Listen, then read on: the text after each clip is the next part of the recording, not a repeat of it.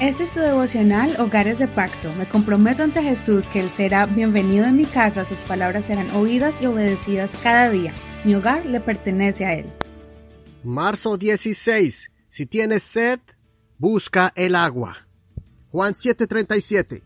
Pero en el último y gran día de la fiesta Jesús se puso en pie y alzó la voz diciendo, Si alguno tiene sed, venga a mí y beba. El que cree en mí, como dice la escritura, ríos de agua viva correrán de su interior.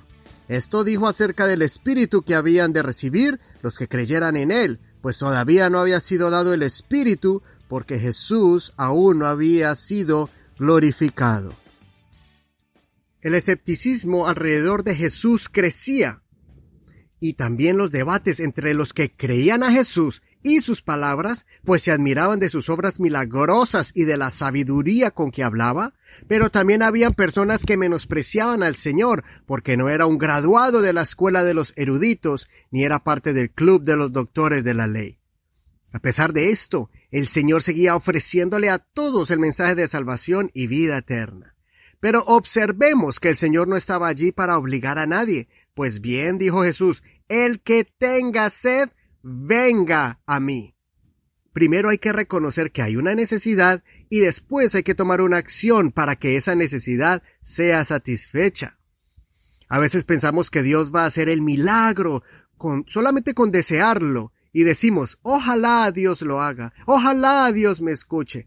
Pero si miramos ejemplos en la Biblia, las personas tomaron acción y se acercaron al Señor, no simplemente lo desearon en su mente. Los ciegos y los leprosos gritaban a Jesús cuando él pasaba cerca de ellos para que él se acercara y le decían, si quieres puedes sanarnos, si quieres puedes limpiarnos. El centurión, que tenía un siervo enfermo, le dijo, Señor, di la palabra y en tu nombre sanará mi siervo. Pero primero él fue a hablar con Jesús directamente. La mujer que tenía una hija endemoniada en la casa fue en la noche donde Jesús fue a hospedarse. Ella llamó a Jesús tan fuerte que los discípulos la estaban callando y ella no se detuvo hasta que Jesús salió a atenderla.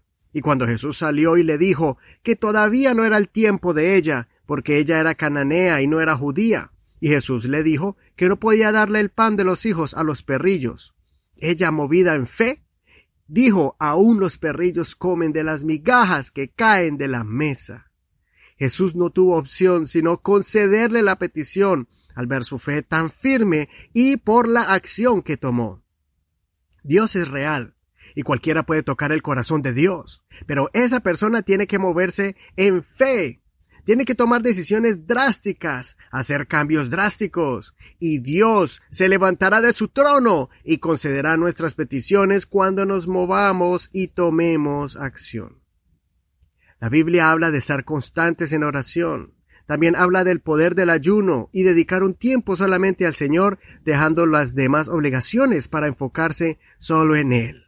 Toma el paso de fe, no te quedes allí sentado, simplemente anhelando o deseando que Dios haga algo, pero no estamos demostrándole que realmente queremos que Él tome control de nuestra circunstancia y haga el milagro.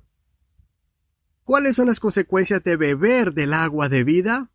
El agua representa al Espíritu Santo, el cual transforma, cambia de manera milagrosa la mente, sana nuestro corazón de heridas del pasado y borra nuestros pecados, dándonos una oportunidad de comenzar de nuevo. Ahí se cumple lo que dice la Escritura, de modo que si alguno está en Cristo, nueva criatura es, las cosas viejas pasaron, he aquí todas son hechas nuevas. Consideremos, ¿has experimentado la llenura del Espíritu Santo? ¿Ya calmaste tu alma sedienta con el agua de vida eterna? Soy tu amigo Eduardo Rodríguez. No olvides leer todo el capítulo completo y también compartir este audio a una persona que tú aprecies de corazón. Que el Señor escuche tu oración y sacie tu sed en este día.